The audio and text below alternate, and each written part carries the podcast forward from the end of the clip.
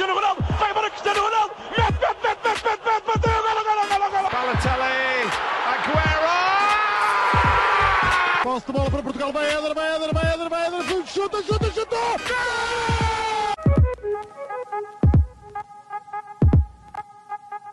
Olá, sejam muito bem-vindos a mais um episódio do podcast Spanenka. Estou acompanhado dos habituais Rodrigo Canhoto e Miguel Rocha. E o que vocês neste momento estão a ver, para a malta que está no YouTube, é uma das novidades que, que temos aí para trazer, que é agora vamos no YouTube os episódios vão ter imagem, que até é mais fácil para quando estamos a an- analisar lances podemos compartilhar a tela e está feito. E, e os fundos, claro que foram escolhidos a dedo, ainda por cima em dia de clássico. E já que é dia de clássico, aproveito para esclarecer que o Rodrigo estava a fazer confusão. Isto não diz FCP, isto diz FCB, Bayern de Munique, é por isso que está vermelho. Continuando, inf- eh, também informo-vos que eh, os Panenka têm estado bastante ativos no Clubhouse, eh, que a maior parte de vocês sabe, já sabe o que é, que é, uma nova rede social está aí a surgir Tirando discussões. E onde se fala, exatamente, tirando o Rodrigo, onde se fala de futebol, muitas vezes também com o Pedro Machado do Futebol 120. Eh, Portanto, deem lá um saltinho. E também para informar que os Panenka nesta semana criaram um TikTok. Não esperem ver dancinhas, isso não vai acontecer. Esperem ver conteúdos curtos e informativos sobre o futebol, como aquela do Drogba e relativamente à Guerra Civil na Costa do Marfim. Posto isto, Rodrigo, passo-te a bola para começarmos o episódio 2. Bem, olá a todos, isto é um, ainda é um bocado estranho para mim, eh, estamos a fazer neste, neste formato, mas sejam bem-vindos a mais um episódio, como já devem ter visto pelo título, vamos estar aqui a fazer a análise de uma competição que, que já não tem equipas portuguesas, infelizmente o Benfica e o Braga foram eliminados, o Benfica pelo Arsenal, eh, o Braga pela Roma, o Braga num agregado de 5-1, eh, o Benfica num agregado de 4-3, e é precisamente por este jogo que vamos começar. Desde já, se algum adepto do Braga estiver a ver isto, peço desculpa, estou com a camisola da Roma. Não foi por nenhum motivo especial, foi porque simplesmente foi a primeira que eu tinha ali à mão. Mas, Rocha, posso começar por ti, que ainda não falaste. Como é que vi, não sei se viste o jogo do Benfica, mas como é que viste a eliminação do Benfica, sabendo que o Benfica fez o mais difícil, não é? Que foi inverter a, a eliminatória e ainda marcar um gol fora, estando em vantagem por 2-1 e conseguiu ser eliminado. Então, antes de mais, olá a todos. Um, isso para começar sobre essa questão dos golos fora e os golos em casa, a verdade é que nesta eliminatória um, essa questão foi assim algo muito particular, porque a verdade é que o, o Benfica e o Arsenal jogaram a primeira mão em Roma, uh, se não me falha a memória, e a segunda na Grécia. Uh, portanto, foi assim o fator casa e o fator fora não foi assim uma coisa que tivesse alterado muita coisa.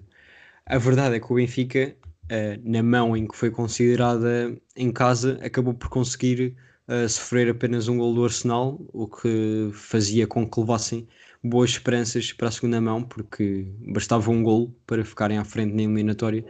Ou melhor, dois gols, que foi o que aconteceu, e o Arsenal já tinha de marcar mais do que o Benfica. Ahm, eu acho que esta, a primeira mão, houve, houve uma melhoria do Benfica da, da, da primeira mão para a segunda mão, isso sem dúvida.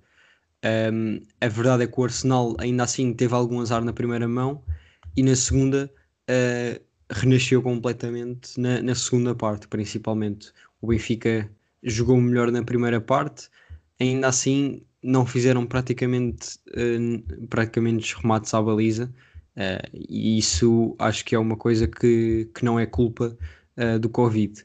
O Benfica fez dois remates à baliza, fez dois golos, portanto, ok, foi eficaz, mas para passar não, não foi suficiente. Um, já o Arsenal, uh, como estava a dizer, na segunda parte jogou bastante melhor do que o Benfica.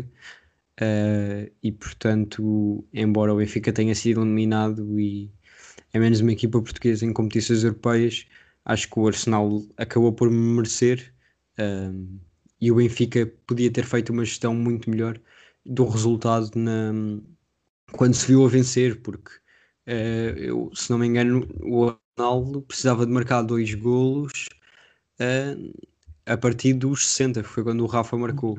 Sim, Uh, portanto, ter meia hora uh, para não sofrer dois golos, eu diria que é algo uh, que, que é possível conter. Um, mas a verdade, a verdade é que o, Jorge Jesus um, pôs o Waldschmidt ao minuto 90 depois de já estar a perder. Um, e depois também, se não me engano, o Nuno Tavares aos 85, por volta desse minuto. Uhum. Uh, mas a verdade é que aos 85 um, já, o, já o Arsenal tinha marcado um dos primeiros golos. Um, portanto, acho que houve uma gestão também mal feita nas substituições.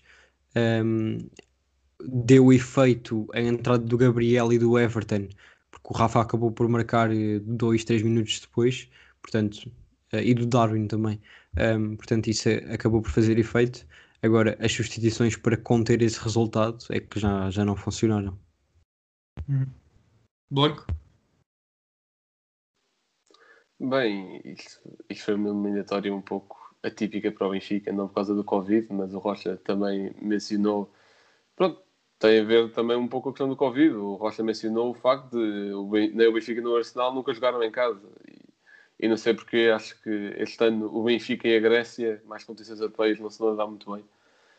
Uh, curiosamente foi na Grécia que o Benfica foi eliminado tanto dos playoffs da Champions como da Liga Europa, mas isso nada tem a ver com a tática do jogo. O Jorge Jesus quis ir pela opção dos três centrais, que opção que ele aparentemente só usa em jogos grandes. Não, não estou a dizer que não seria uma opção válida, até porque o atual líder do campeonato joga com três centrais, mas tem de ser rotinado, não pode chegar aos momentos-chave e meter três centrais lá para dentro e, e rezar um pouco. Não é assim que funciona. Aqui também, também tenho de criticar um pouco a Arteta, porque eu não percebo como é que o Arsenal, nas, isso aconteceu nas duas mãos, e como é que o Arsenal, com os avançados que tem, com Saka, Aubameyang, Lacazette, é só cruza-bola. Praticamente é só cruza-bola, e resultou uma vez, que foi para o, por acaso foi para o gol que eliminou o Benfica de vez, que foi para o do Aubameyang, mas é só mesmo chegar lá à frente, às alas, saca, saca cruzamento, mas não, não funciona assim. Depois, o Benfica na primeira mão até, até conseguiu um bom resultado, tal como o Rocha disse, só sofreu um gol, só que também tinha muitas dificuldades a, a, a aguentar o, o, Arsenal, especialmente na segunda parte da segunda mão, em que o Benfica se vai ganhar e depois perde uh, estupidamente. Também relativamente às substituições, que é algo que eu não percebo, Jorge Jesus nunca foi, o seu grande forte nunca foram as substituições, certeza. Se calhar ficou marcado com o Kelvin, não faço ideia. Mas pelo menos já foi em 92 também que o Aubameyang marcou o gol, mais uma vez para competições europeias, mas epá, é muito inexplicável uh, como é que o Benfica se vê com dois gols de vantagem e, e, e consegue perdê-los. Parece, parece o Sporting. Eu, eu, muitas vezes digo, digo ao Rodrigo na brincadeira que o Benfica está a Sportingizar e eu acredito mesmo nisso. Isto aconteceria ao Sporting facilmente. Uh, quer dizer, se calhar não tão facilmente, se calhar o Sporting só conseguiria empatar com o Arsenal, tal como fez há duas épocas, grande Tiago Fernandes.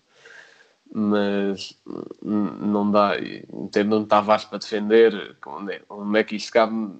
Quem é que vê isto como uma opção defensiva? Onde é que alguém pensa isto vai dar certo? Não, não percebo mesmo. Hum, bem, acho que em primeiro lugar, é, é, vamos, vamos por partes. Primeira, primeira mão. Ainda estava um bocado à espera daquilo que, que iria acontecer, mas o Arsenal estando em 11 na, na Premier League, acho que mesmo assim consegue ser superior ao Benfica. Não que o Benfica esteja a jogar um futebol extraordinário esta época, bem pelo contrário, mas uma equipa que está em 11 lugar na, na Premier League, nota-se que ainda está bastante superior a uma equipa que luta pelo título em Portugal. Um, eu gostei da opção dos três centrais e acho que os três estiveram bem uh, nas duas mãos, mas principalmente um, um, jogador que estava ali à frente deles, que era o Weigl. Acho que também teve muito bem na, nas duas mãos, o Diogo também, e ele teve bastante trabalho porque o Aubameyang ia muito para aquele lado e curiosamente um, o gol do Aubameyang, um, o primeiro na segunda mão, surge entre o Otamendi e o Vertonghen, que supostamente são os centrais que já se conhecem melhor, mas é, é normal, não, não, os posso, não os posso responsabilizar por isso, porque jogar com três centrais é muito diferente de jogar com dois. Mas acho que faltou muita pressão ali à entrada da área. Uh, é, é, muito triste. Eu, quando foram os dois gols do Benfica na segunda mão, nunca não me lembro de ter festejado tanto os gols do Benfica. Ou seja, nós já não, tá, já não estamos a lutar por nada, só pela taça. Um, ou seja, os gols agora, ok, está bem, e onde é que nos levam estes golos? São só. Há não sei quanto tempo não fazemos 3 pontos. Um, portanto, eu senti quando foi o segundo que, que poderíamos passar. Mas quando o Tierney marca o 2-2, passado logo 2 ou 3 minutos, eu, eu vi logo isto vai dar porcaria. Um, acho que a única substituição que ajudou o Benfica foi o Darwin, porque viu-se um avançado de referência a trabalhar muito, a lutar muito uh, pela equipa, ou seja, muitas vezes o Benfica já se estava a socorrer de bolas longas a partir do Alton Leite e o Darwin recebia a bola e segurava ali um bocado de jogo. Mas entrada de Everton, é verdade que o Benfica precisava de atacar, mas não se viu o Everton no jogo. Uh, ele estava jogar numa, numa posição que ninguém percebeu. Mas, ou seja, nós precisávamos de atacar, mas sabíamos também que nos tínhamos de defender para evitar sofrer. Um, portanto, acho que a entrada do Everton não, não, se justificava e uma substituição em que eu vi que o Benfica ia ser eliminado foi a entrada do Tavares. Mais uma vez, um golo por culpa dele, já contra o Sporting deixou o Tabata fazer tudo e depois permitiu o cruzamento dele, aqui deixou o Saka a fazer tudo.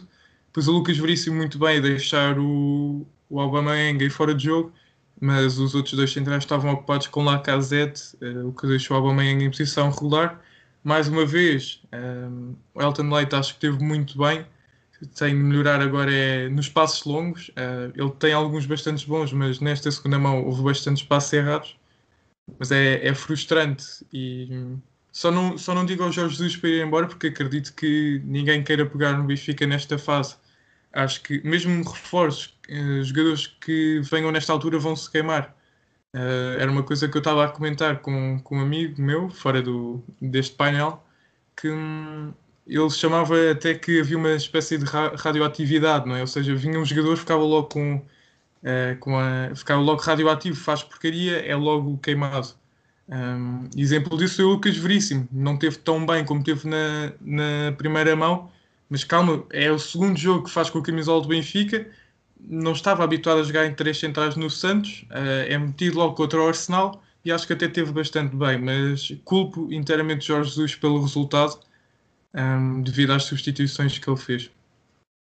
Passando para o jogo do Braga, acho que aqui não houve muita discussão de quem mereceu ou não passar, viu-se uma Roma completamente superior. Curioso que o Braga acabou os dois jogos com, com mais posse de bola, um, é algo curioso, mas acho que Paulo Fonseca, uh, ao contrário de Jorge Jesus, fez muito bem o trabalho de casa. Sabia exatamente quais eram os pontos fracos deste Braga uh, e explorou-os muito bem. O Braga que uh, perdeu em casa por 2-0, que era logo um, um, resultado mau, ainda por cima com menos um jogador e um jogador tão importante como é o Jogai. E depois perdeu no Olímpico de Roma por, por 3-1 mas uma coisa que, que eu gostei muito foi a atitude do Braga de querer sempre mais. Um, o Braga marca aos 87 e vai buscar a bola, uh, mesmo quando toda a gente achava que já era impossível. O Braga quis lutar e acho que é algo que falta uh, principalmente ao Benfica: uh, querer lutar pelas coisas.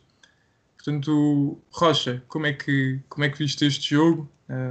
foi justa a eliminação do Braga? A Roma superior, superiorizou-se? Sim, eu acho que acabou, acaba por ser de certa forma justa um, a eliminatória do Braga. Eu já desde o sorteio um, das competições europeias eu, eu disse que, que o Braga era, era a equipa que tinha uma eliminatória mais difícil uh, entre os clubes portugueses, ou seja, incluindo até uh, a Juventus.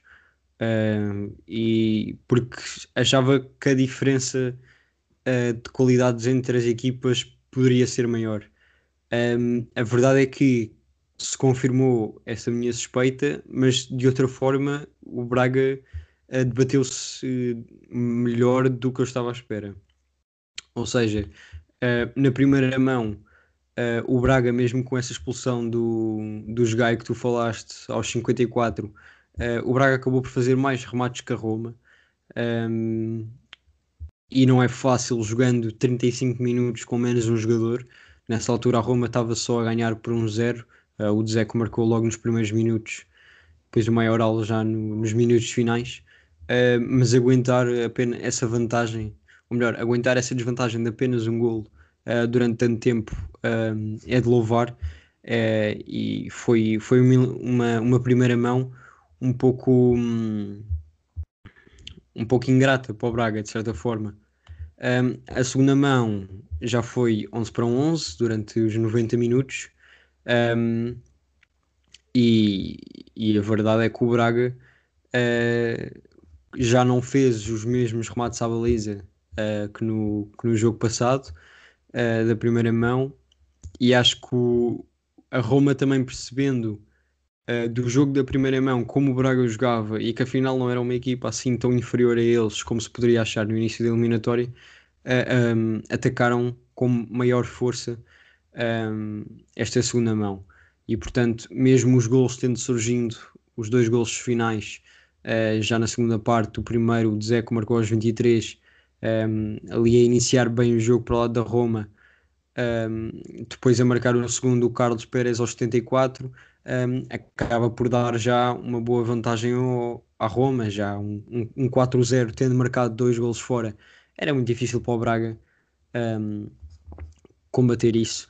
Uh, depois o, o Cristante acaba por marcar um, um autogol já no fim do jogo uh, e o Maioral novamente a marcar, tal como na primeira mão, um, e já depois dos 90. Uh, eu acho que foi uma eliminatória justa. O Braga fez o que pôde.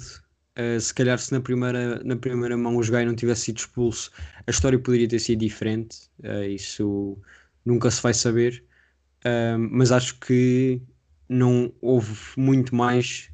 O, o, Braga não podia fazer muito mais do que já fez nesta eliminatória e, portanto, é, é justo, uh, mas o Braga teve o seu mérito e, de certa forma, e até um certo ponto, uh, está de parabéns. Uhum. A mim pareceu-me que hum, faltaram um bocado de soluções, principalmente no, no, centro, no centro da defesa, um, porque é pá, jogar contra a Roma. Jogar com o Rolando é Exatamente. sempre. E depois, e depois o Nuno Sequeira, que, que, também não é um central, não é? Ele jogava a lateral.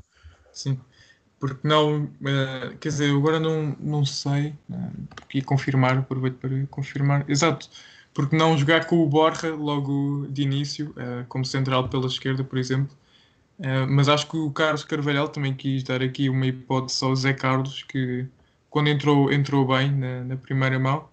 Mas eu, eu, não sei o que é que se passa. Eh, não sei se o Carlos Carvalhal tem sim uma, uma boa relação com os centrais, porque vimos Bruno Viana a ser encostado, Raul Silva parece também já, já estar a começar a, a ser encostado. Ele acho que nem viajou sequer para, para Roma.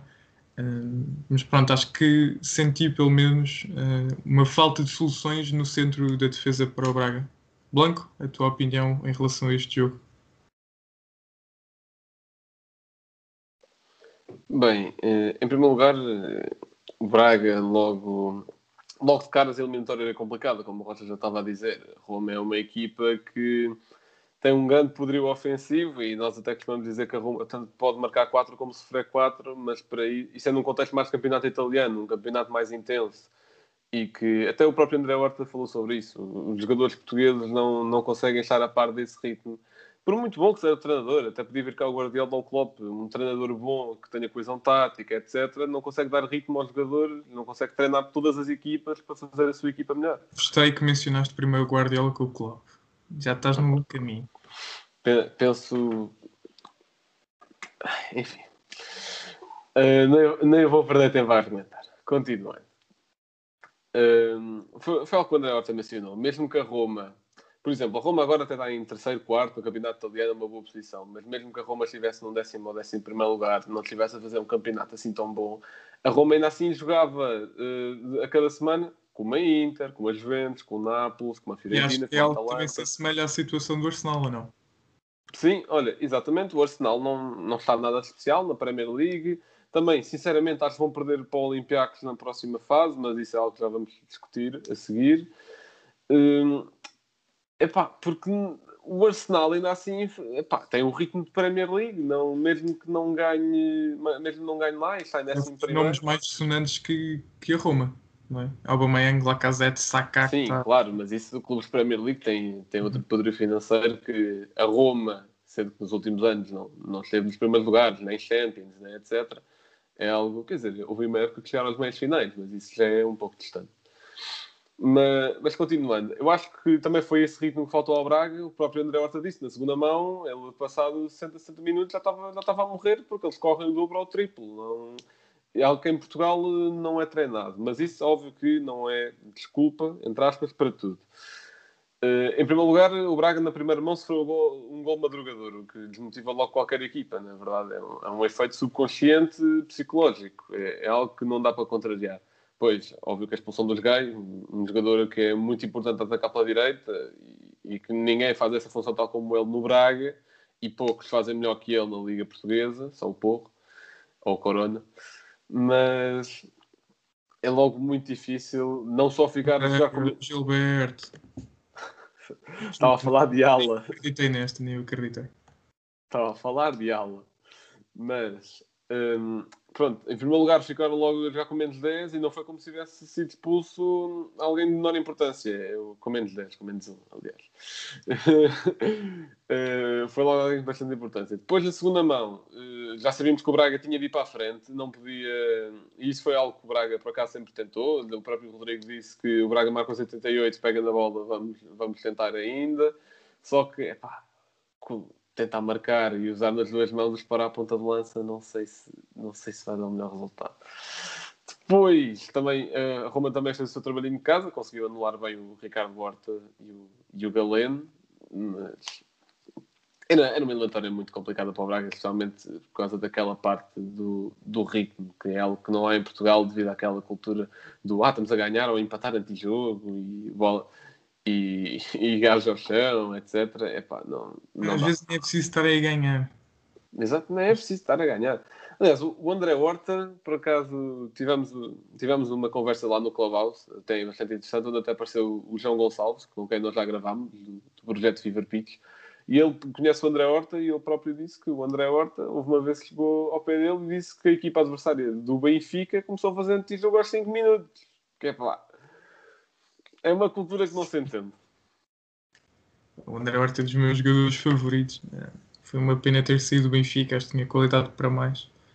Um, mas pronto, acho que, acho que tem toda a razão. E tu disseste que não era desculpa para tudo, mas acho que é desculpa para, para grande parte das coisas. Porque, ou seja, tens uma equipa que, entre aspas, está num ritmo pré-época, não é? Contra uma equipa que já está é, muito bem. Ou seja, se tu só aguentas 60 minutos a correr e se os outros já aguentam os 90, acho que fa faz toda a diferença.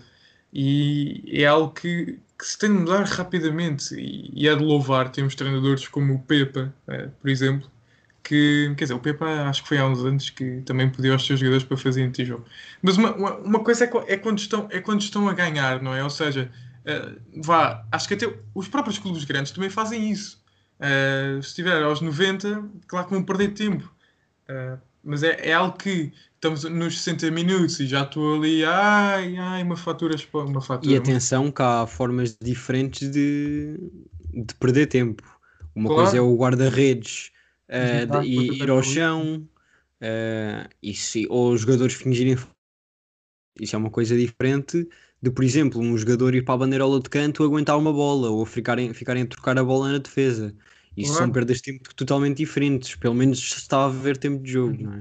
Ou, ou guarda-redes uh, esperar mais um bocado para bater, ou Sim. esperar que o, que o, avançado vá lá para agarrar a bola. Ou seja, mas como temos no nosso campeonato, né? agora do ah, não sei o quê, agora está tudo aí com. Aí o que levaste, levaste com pau, exato.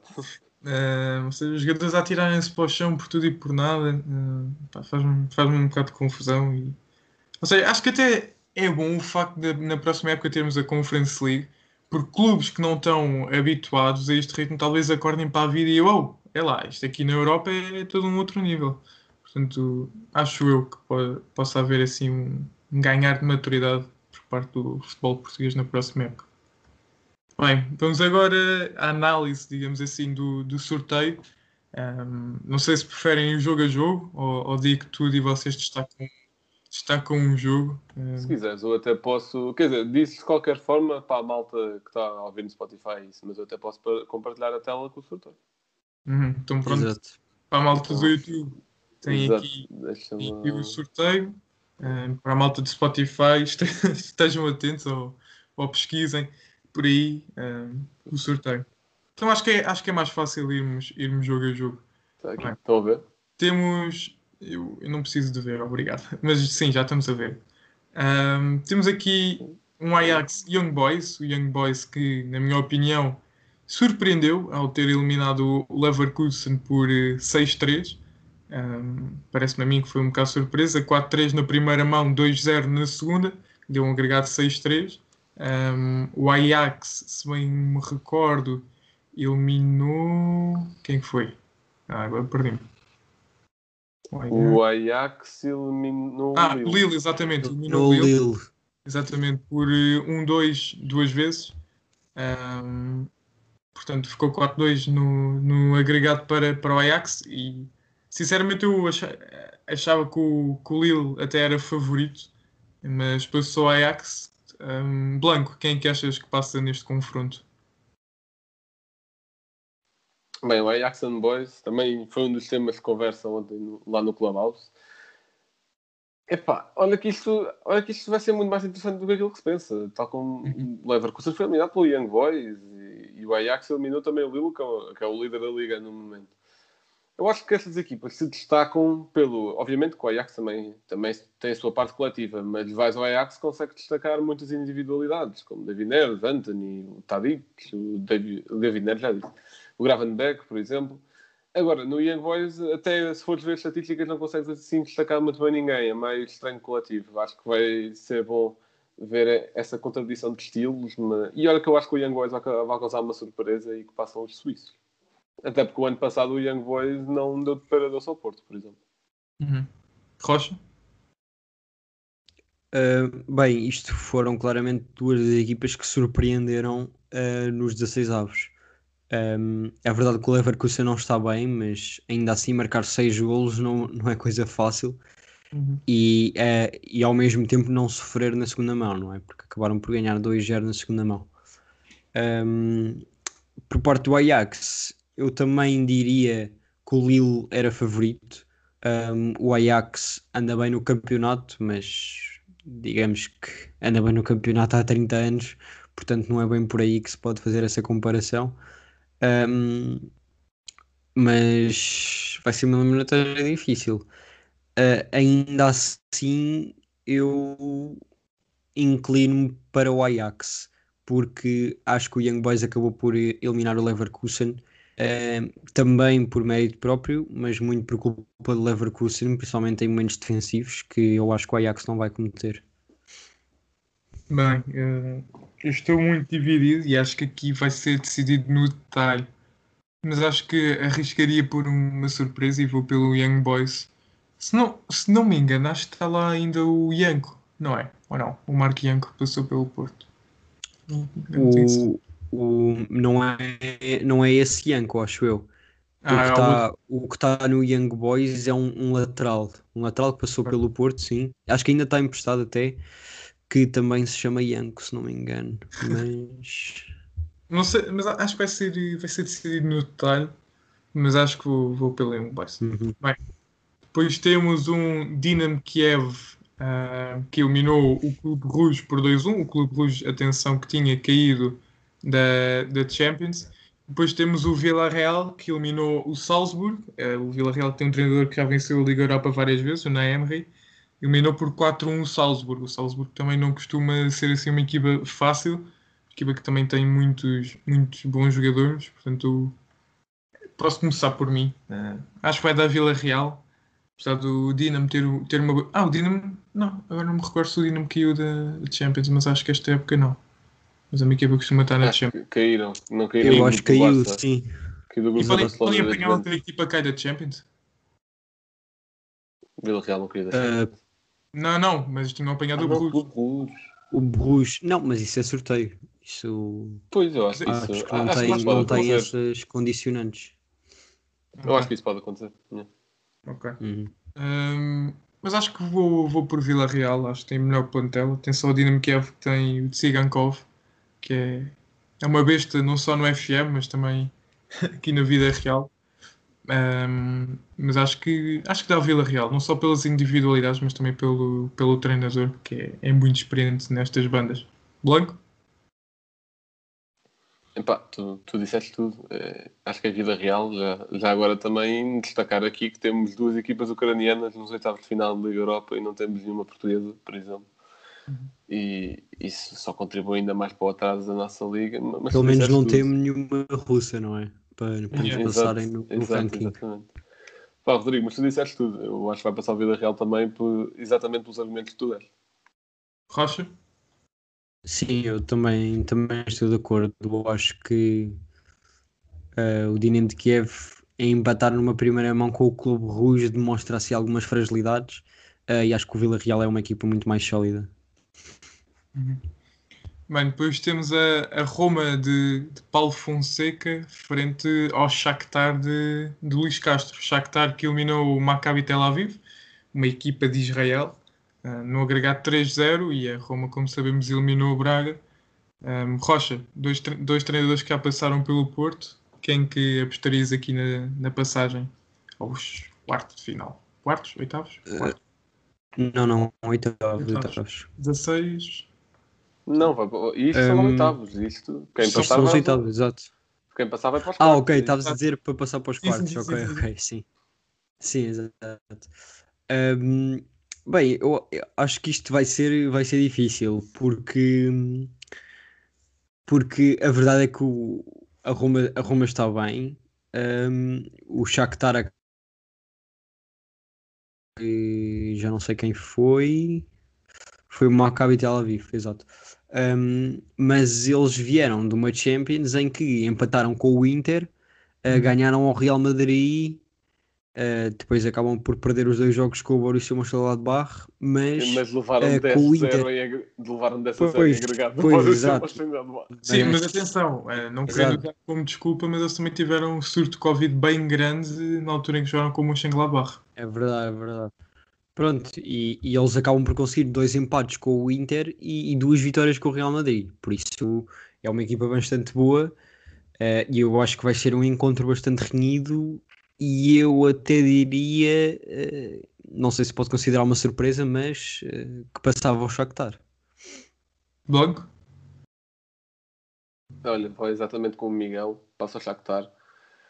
Porque, em primeiro lugar, é sempre bom saber que pelo menos um treinador português continua na prova. Em segundo, porque, é assim, eu acho que nenhum de nós daqui acompanha a Liga Ucraniana assim por menor. Mas, ainda assim, pelo menos eu nas últimas épocas tenho ainda visto alguns jogos do Shakhtar devido às competições europeias. Portanto, eles vão sempre longe. Já o ano passado fizeram uma ótima campanha na Liga Olha, eliminaram o Benfica.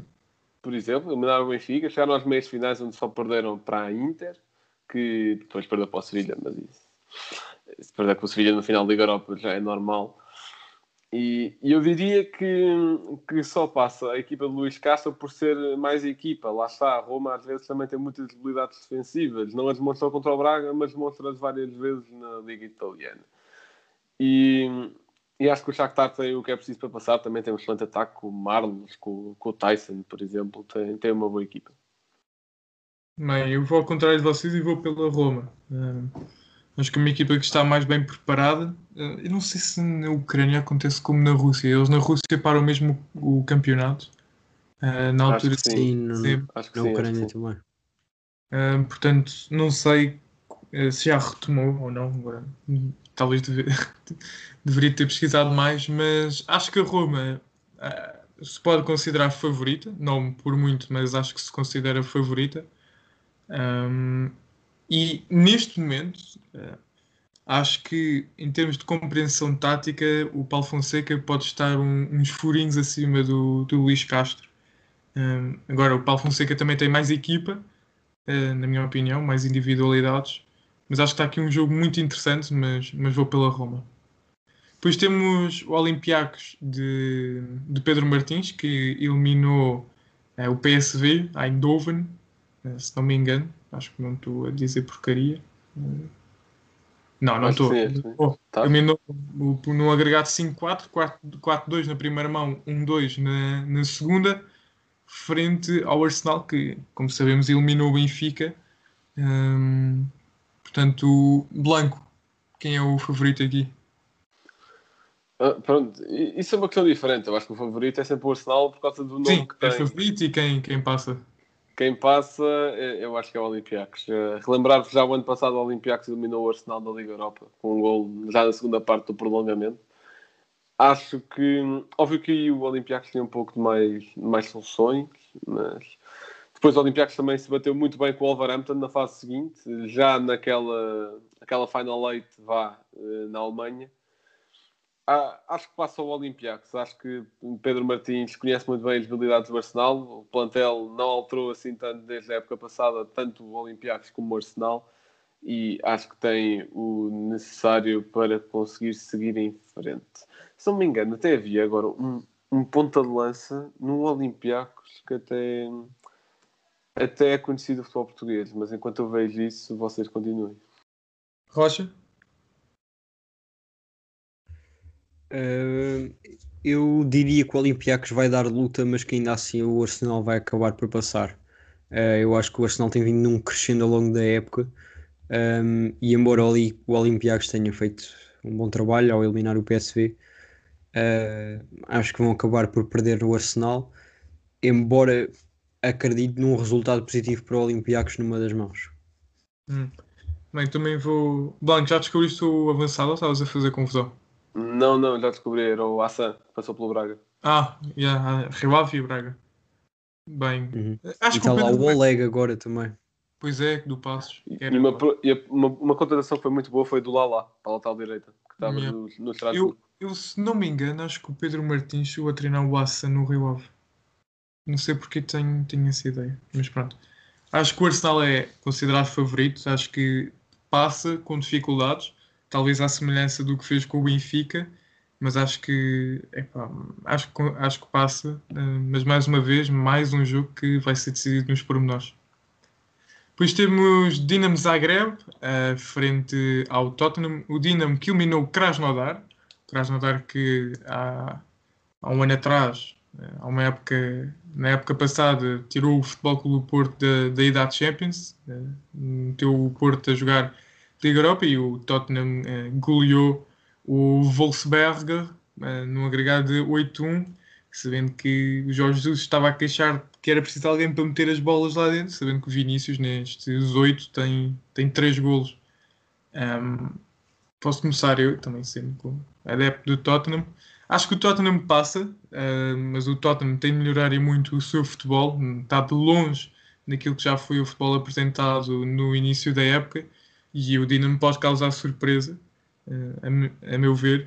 Mas acho que ainda assim o Tottenham ainda consegue passar esta fase. Eu não digo com muita tranquilidade, mas ainda com, com segurança. Não, não no detalhe, mas vou pelo Tottenham. Rocha? Uh, sim, sim, eu também vou pelo Tottenham. Acho que o Dinamo Zagreb ainda não é um adversário com o qual o Tottenham vai ser eliminado, embora acho que no início época uh, seria de se esperar um pouco mais para o Tottenham na Liga Europa e a este ponto da temporada já não. Portanto,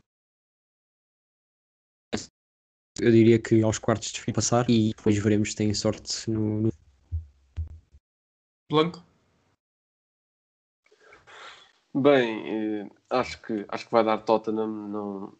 Acho que não vai ser, ser assim tão fácil quanto isso, porque o Dinamo Zagreb até tem um, um projeto europeu de veras interessante, como, por exemplo, ainda há pouco tempo um, debateram-se muito bem com o Benfica na Liga Europa, foi há dois anos, se não me engano, com o Bruno Lage. E é, é óbvio que aí o maior desequilibrador foi o Dani Olmo, que já não está lá, mas acho que eles ainda têm o Orsites, têm, têm boas soluções. Eh, acho que não vão conseguir passar pelo Tottenham, mas acho que vão conseguir causar algumas dificuldades. Uhum. O, o Dinamo Zagreb, para quem não sabe, uh, num estudo feito, acho que aparece como terceiro de, de clubes, uh, ou seja, de jogadores que foram lá formados e que agora jogam nas principais uh, 31 ligas da Europa. Uh, por acaso o Benfica nesse ranking está em primeiro. Mais jogadores formados, não quer dizer que sejam os melhores, mas dentro das 31 ligas europeias, né, primeiras divisões europeias, o Benfica tem primeiro e o Dinamo Zagreb vive sobretudo à base de jogadores da, da formação. Depois temos aquele que há uns anos nós diríamos que seria uma final da Champions, não é? Man United Milan encontra-se nos oitavos da Liga Europa. O Man United acho que causou alguma surpresa pelo resultado, elimina a Real Sociedade num agregado 4-0 e o Milan viu-se com bastantes dificuldades a eliminar o Estrela Vermelha, que nos dois jogos jogou com 10 Uh, e passou num agregado de 3-3 devido ao, aos golos fora. Uh, Blanco, tu gostas muito destas duas equipas, posso começar por ti. Exato, gosto muito tanto do United como do Milan e avanço já que eu acho que quem passar esta eliminatória vai ser o vencedor da Liga Europa. Hum, em primeiro lugar, uh, falar uh, que, ok, que o Milan teve bastante dificuldades contra o Estrela Vermelha, o Milan também está um pouco em fase descendente, mas Estrela Vermelha não é tão paradoxo quanto isso. Vimos há duas épocas também que foram eliminados pelo Chelsea numas semifinais de Liga Europa. Não, não, foi quartos de final, depois enfrentaram o Frankfurt. Nos quartos de final de Liga Europa e debateram-se muito bem. Uh, acho que não foi assim tão, tão paradoxo, mas claro que o Milan podia e devia ter feito mais. Relativamente ao jogo United-Milan, acho que, acho que pende um pouco mais para o lado do United, porque lá está, em primeiro lugar, o Milan está numa fase descendente. Não é que o United seja muito crescente, mas acho que o United tem mais soluções a nível individual. Uh, mas acho que. Só que eu acho que isto vai ser um, um, jogo que vai ter eh, muitos gols também, porque não acho as defesas de nenhuma das equipas assim nada de especial, especialmente a do United, a do Milan ainda acho estar um pouco acima. Só que mesmo a defesa do Milan estando um pouco acima, ainda vai ter que apanhar com Bruno Fernandes, Marcial, Rashford, muitas soluções ofensivas para desequilibrar. E acho que, o jogo, acho que a eliminatória vai prometer gols. Acho que vai ser muito difícil de prever um vencedor, mas tendo de prever um, acho que vou dizer United. Uhum. Rocha?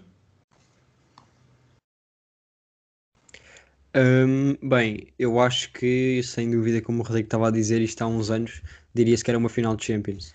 Um, agora isto é daquelas eliminatórias completamente difíceis de, de, adivinhar, porque o Milan, como o Blanco disse, está num momento crescente, perdeu o primeiro lugar da Série A. O United já esteve em primeiro lugar na Premier League, já foi ultrapassado, está em terceiro lugar, se não me engano. Um, eu diria que neste momento um, o United acaba por ser mais equipa. A verdade é que eles só vão jogar daqui a duas semanas, a primeira mão, e três, a segunda mão. Portanto, daqui até lá tudo pode mudar. Ainda assim, eu diria que passa uh, o United. Bem, acho que nestas estamos todos de acordo. Também vou pelo, pelo United. Acho que, tal como vocês, é, é mais equipa, uh, mas também tem mais individualidades, uh, a meu ver. Claro que tem uma coisa contra eles, que é a lei do ex, ainda por cima de Ibrahimovic, como sabemos, a lei do, do ex. Uh, e de Diogo Dalot. É verdade. Exatamente. Uh, pode ser que o Diogo Dalot tenha aprendido alguma coisa com o livro do Diogo Gonçalves e possa marcar a, ao Milan. Uh, no, ao Milan, ao United, não estou a ver de outra maneira, mas acho que dá ao United. Uh, a meu ver, parece o United. Depois temos aqui uh, Rangers, uh, uma equipa que parece o Leicester, uh, digamos assim, porque elimina o Real Antuérpia num agregado de 5-9 para o Rangers, sendo que no primeiro jogo venceu por 4-3 e no segundo venceu por 5-2. resultado altamente impressionante, mas uma equipa que, a meu ver, é muito, mas muito bem treinada. Eu acho que o Slavia de Praga, para quem está menos atento, causa surpresa ao eliminar o Leicester. Claro que o Leicester Uh, a meu ver, é, seria favorito para nessa eliminatória, mas o Slavia Praga que nas últimas épocas tem chegado longe nesta Liga Europa. Acho que vai ser um jogo, uh, mais uma vez, decidido nos pormenores, mas acho que o Rangers ainda está, um, tal como disse, né, entre o Romeo e o Shakhtar, o Rangers está uns furinhos acima deste Slavia de Praga. É, é uma equipa que joga um futebol muito simples, mas muito eficaz, com jogadores espetaculares como Morelos e principalmente o Tavarnia, mesmo sendo lateral direito, acho que é, se não é o jogador mais importante deste Rangers, eh, é dos mais importantes. Portanto, aponto o Rangers como favorito. Blanco? Sim, concordo contigo. O Sparta de Praga tem feito muito boas campanhas europeias. Este, é, o, este é o Slavia. Slavia, desculpa, exatamente. O de Praga tem feito muito boas campanhas a nível europeu e conta com, com um jogador também muito importante que é o Lozek. Um, só que lá está, o Rangers é, é uma equipa, para além das individualidades, também é muito forte a nível coletivo, é muito bem treinada, é um espetáculo ofensivo muito bom, é, à qual se juntam o Morelos, o Tavarnier, o próprio Kent, que o ano passado no FIFA deve ter causado dores de cabeça. É, é Rangers, acho que dá Rangers e, e, e eu ponho as mãos no fogo. Eu acho que estes Rangers conseguem ir até uma semifinal da Liga Europa facilmente. Uhum. Rocha?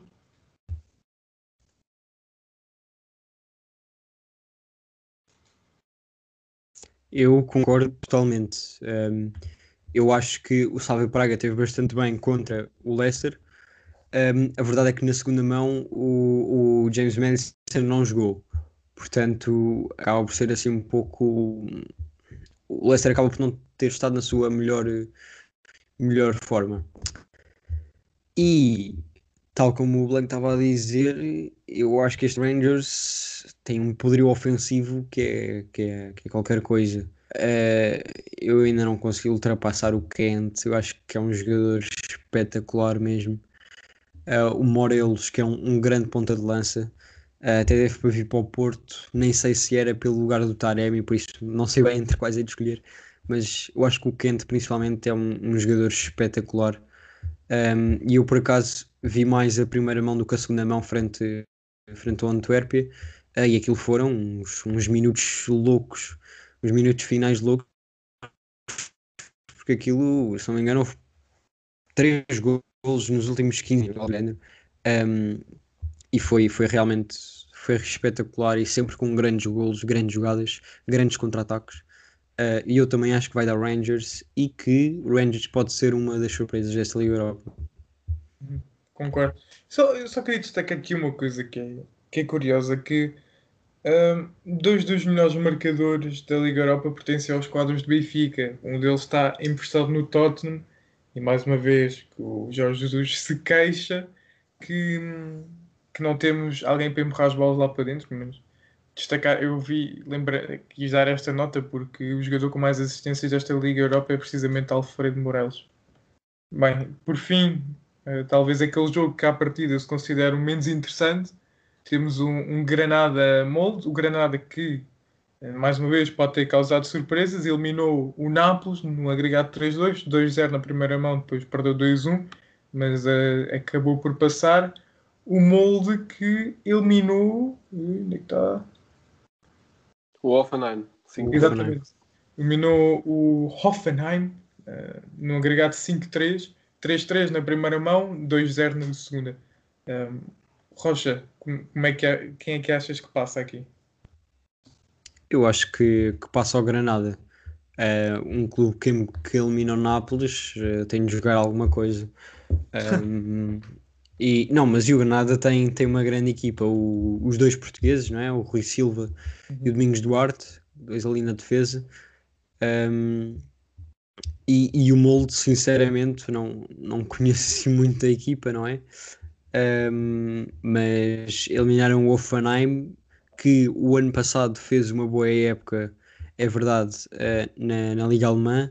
Este ano é que já não está, já não está assim tão bem. Portanto, eu diria que o, que o Granada ganha, uh, porque acho, acho que tem, tem mais qualidade para isso. Uhum. Logo?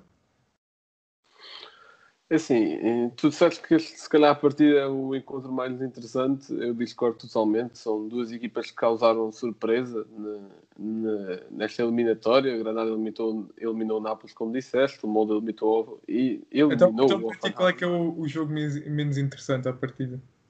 Mano, eu diria o Dinamo Zagreb Tottenham, por exemplo. Olha, eu acho que não. Acho que... Ou, o Dinamo, ou o Dinamo de Kiev Vila Real. Eu acho, eu acho que ainda assim o, o Granada Mola vai ser um pouco mais interessante do que isso. E obviamente que acho que vai passar o Granada por ter mais soluções e também por contar com dois portugueses, Domingos Duarte e Rui Silva, e, que acho que oferecem muito boa segurança lá atrás e acho que vão acabar por passar. Bem, acho que é isso, não tenho muito mais a acrescentar.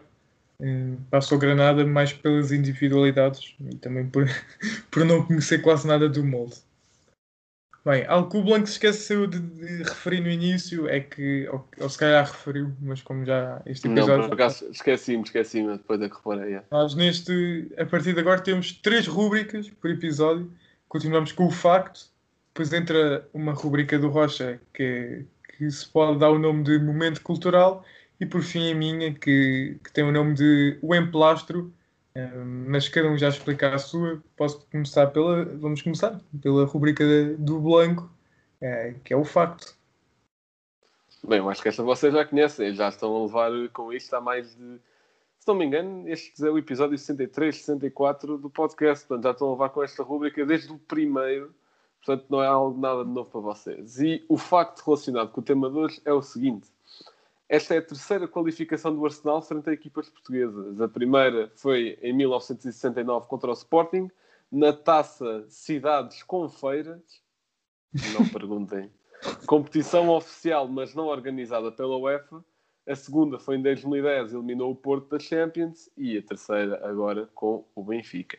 Mas essa taça seria uma taça muito para o Sporting ganhar. Parece que era tipo criada para o Sporting ganhar. É, diz, diz o Benfica que alimenta o Palmeiras com torneios do Guadiana e. Bem, con continuando. É, agora... é a taça ibérica.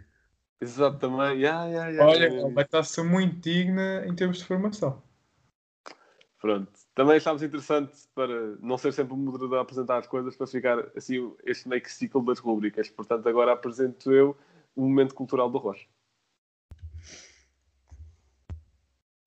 Então, eu neste momento cultural, um, basicamente o que vou fazer é recomendar uma série, um livro uh, ou até um jogo que possa dar no fim de semana ou durante a semana uh, que acho interessante e de certa forma vou tentar sempre associá-lo um, se conseguir ao, ao tema que falarmos no episódio. Portanto, hoje o que vou recomendar um, e porque foi considerado, acho que podemos, posso dizer por todos, uh, o, que possa ser uma das surpresas desta Liga Europa Rangers. Uh, vou recomendar um livro de Steven Gerrard uh, que se chama My Story. foi lançado em 2007, tem quase e basicamente fala sobre, sobre a carreira do, do médio inglês. Um, que é o único jogador a ter marcado numa FA Cup Final, um, numa, numa taça da Liga, uh, numa Liga Europa, precisamente, e numa final da Champions. Portanto, é uma, é uma leitura interessante para, para conhecermos um pouco melhor este treinador uh, que está a começar a dar as suas cartas uh, numa equipa que, que veremos até onde chega nesta Liga Europa. O futuro treinador do Liverpool. Vamos ver. Bem, agora posso passar, acho que, para a rubrica do Rodrigo, que é o emplastro. Bem, exatamente. A minha rubrica é o emplastro e basicamente é, é um jogador que passou por um clube, mas que nós já não nos lembramos dele. Eu estou a falar, vou falar de um jogador que já venceu três Ligas Europas, é o único troféu que, eh, que tem na carreira, eh, são as três Ligas Europas. Uh, venceu pelo Sevilha que se chama Vicente Iborra. Joga atualmente no Vila Real, mas eu não sei se vocês sabem, se calhar a malta que jogou FIFA 18 lembra-se, mas na época de 17-18 um, o Iborra saiu do Sevilha para o Leicester por um valor a rondar 15 milhões de euros. Um, ele teve lá um ano e meio, mais ou menos, e o Leicester vendeu uh, por 10 milhões para o Vila Real, onde ele joga hoje. Uh, portanto, ele nunca fez muitos jogos pelo Leicester, acho que foram só 30 num ano e meio, mas foi alguém que nunca se conseguiu afirmar. Não sei se vocês se lembravam dele no, no Leicester, um, mas pronto. No Leicester não, não fazia ideia. Eu, eu lembrava-me precisamente do que tu disseste, do FIFA. Pois. Porque uma, uma vez fiz lá modo carreira e estava lá o Iborra. yeah. Fica aqui Vicente Iborra como o emplastro deste episódio. Bem, Chegamos ao final de mais um episódio, que já vai bastante longo. Uh, agora temos ainda mais coisas para vocês seguirem. Uh, eu, como não tenho Clubhouse, não sei como é que é, se é para seguir, se é, se é como. Uh... É para seguir, é para seguir. Yeah. Tanto eu, como não há uma conta do Hispaneca, sigam-me a mim e ao Rocha. Pronto, sigam o, o Rocha e o Blanco no Clubhouse. Uh, sigam-nos no Instagram, Twitter, Facebook, TikTok. TikTok, uh, também estamos no TikTok. Desculpem. É sempre bizarro dizer para seguir Exato. no TikTok, não é? Uh, ainda estamos a habituar, mas prometemos que não vamos pôr lá conteúdo uh, igualmente bizarro como a aplicação em si. estou a dizer coisas relacionadas com o futebol. O Blanco já trouxe, eu ainda estou a aprender a funcionar com aquilo, uh, mas vamos tentar trazer conteúdos interessantes. Acho que o do Blanco foi um excelente conteúdo, portanto sigam-nos lá. Obrigado, Espero que- Rodrigo. Espero que tenham gostado, fiquem bem e até uma próxima.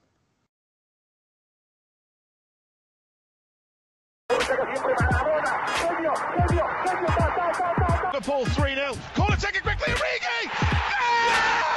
Está isolado Cristiano Ronaldo. Vai embora Cristiano Ronaldo.